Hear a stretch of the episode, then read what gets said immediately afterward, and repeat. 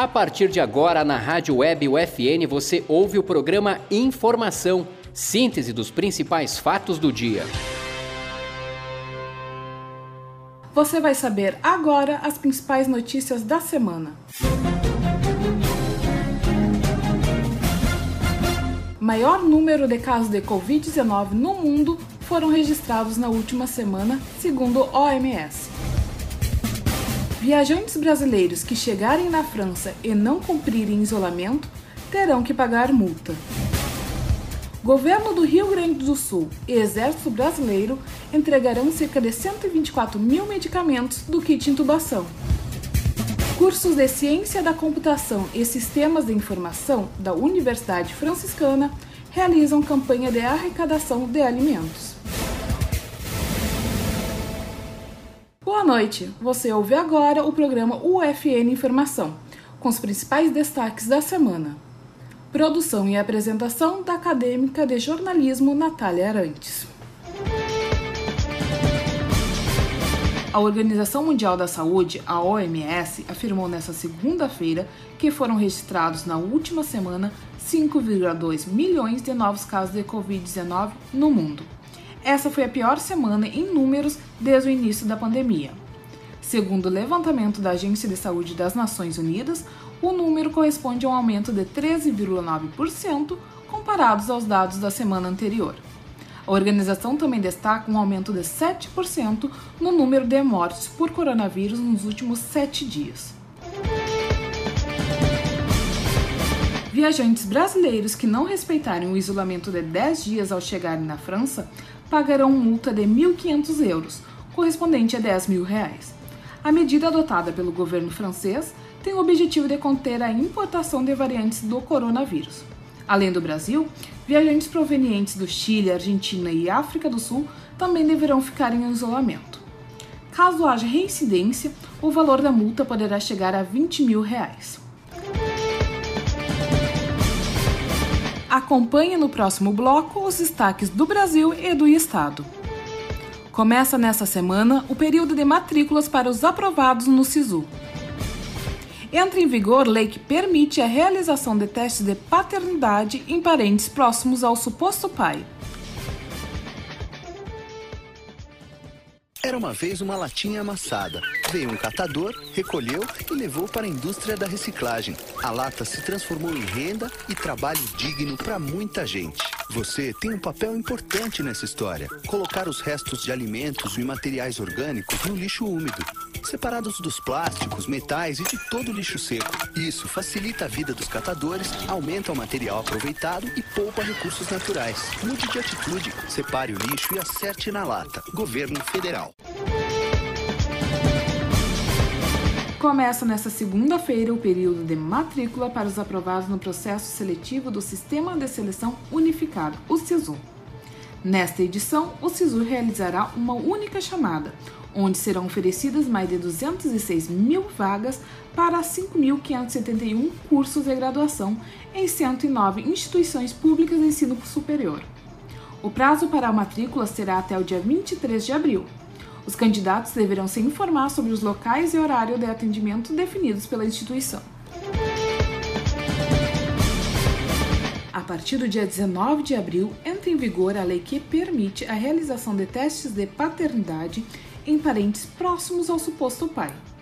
A lei, sancionada pelo presidente Bolsonaro na última segunda-feira, permite que, caso o suposto pai tenha falecido ou não seja localizado, seja realizado o teste através de parentes consanguíneos.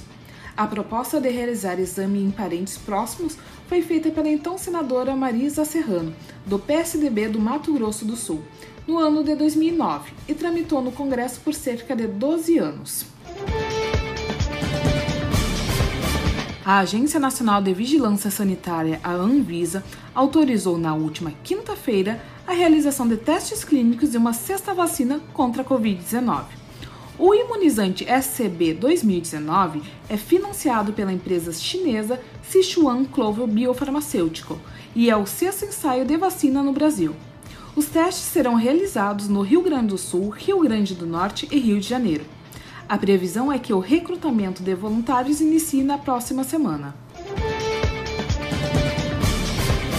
Governo do Rio Grande do Sul e Exército Brasileiro entregarão cerca de 124 mil medicamentos do kit intubação na terça-feira, 20 de abril.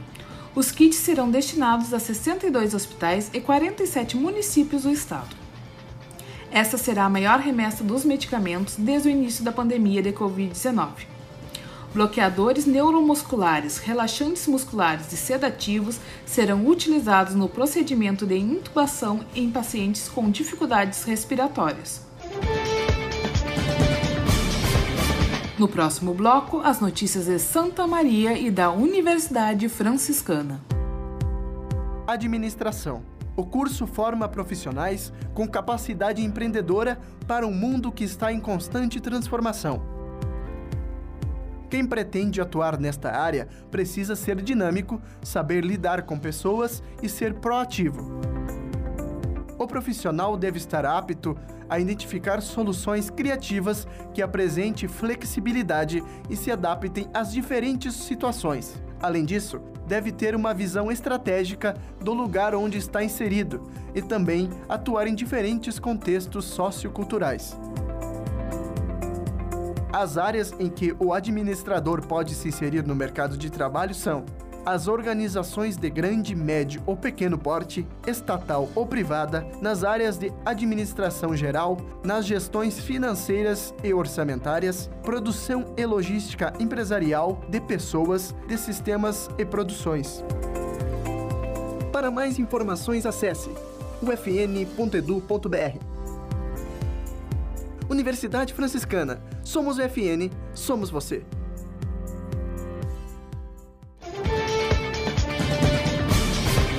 A semana é de temperaturas mais baixas em Santa Maria.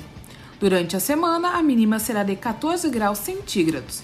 A semana terá predomínio do sol entre poucas nuvens e com tempo firme. As máximas não devem ultrapassar os 28 graus.